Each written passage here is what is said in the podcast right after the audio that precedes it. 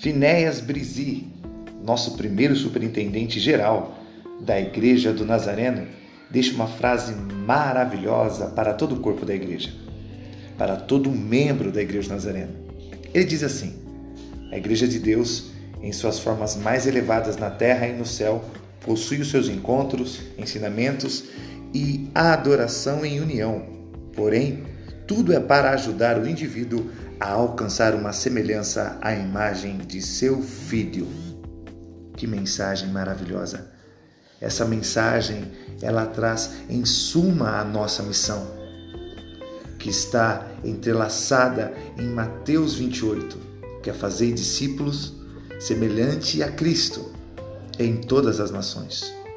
O coração da Nazareno está em fazer discípulos, ensinar a adoração, a união através da palavra, através daquilo que nós acreditamos, que é o nosso Senhor Jesus.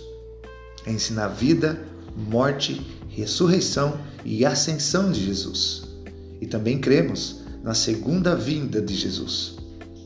Este é o nosso foco: levar as pessoas a ter um conhecimento, a ter uma intimidade com Cristo e assim, sendo salva, ela seja semelhante a Cristo em suas práticas e também em suas ações. Sejam todos bem-vindos à Igreja do Nazareno, uma igreja onde nós temos a nossa doutrina de santidade e a busca incessante, diária, na semelhança do Mestre, na semelhança de Cristo. E como ele mesmo diz: aquele que quiser vir após mim, pegue a sua cruz e me siga. E é isso que a Nazareno tem ensinado diariamente: negar a si mesmo e pegar a nossa cruz e seguir os passos de Jesus.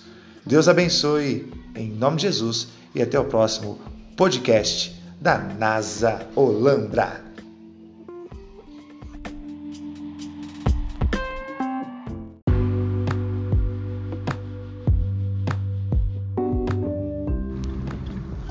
Fala galera, tudo bem com vocês? Aqui quem fala é o Pastor Guina, pastor da Igreja Nazareno, na cidade de Olambra. Seja bem-vindo ao nosso podcast, NASA Olambra.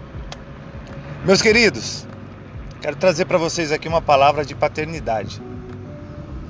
É, quando nós buscamos é, a palavra Aba nas Escrituras, nós encontramos Aba no, no Novo Testamento uh, em apenas três lugares. Em Marcos, quando Jesus está no Monte das Oliveiras, ali no Getsemane, então ele clama Abba, Pai.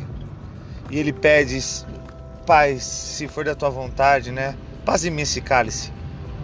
Mas se não for também, faça que seja feita a sua vontade.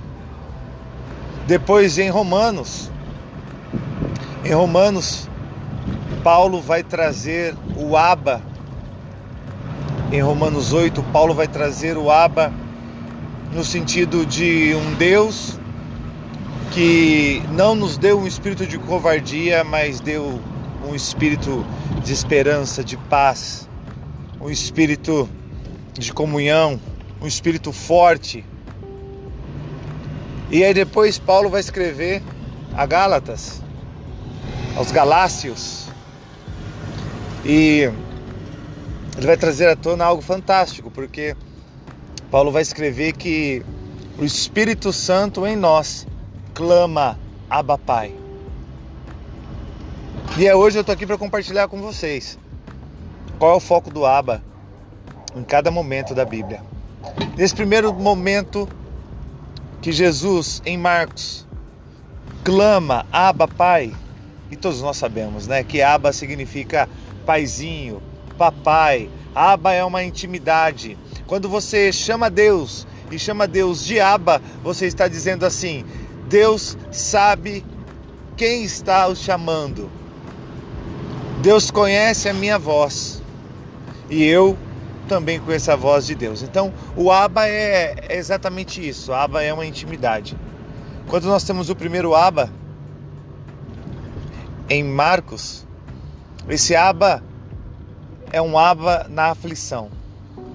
Então eu entendo que toda aflição você pode chamar o aba, porque ele vem sobre vocês.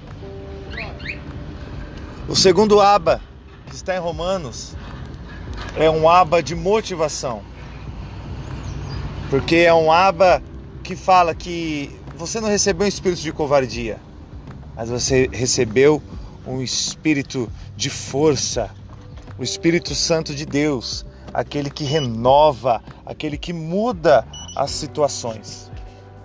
Ele é o aba da motivação. E depois em Gálatas, a Bíblia vai nos apresentar, Paulo vai escrever a Gálatas apresentando o aba como o Espírito Santo, e esse Espírito é que te leva verdadeiramente a adorar o Pai. Que nesta manhã, que nesta tarde ou que esta noite você possa clamar o Abba, você possa buscar a paternidade que está no Senhor. Que Deus abençoe no nome de Jesus.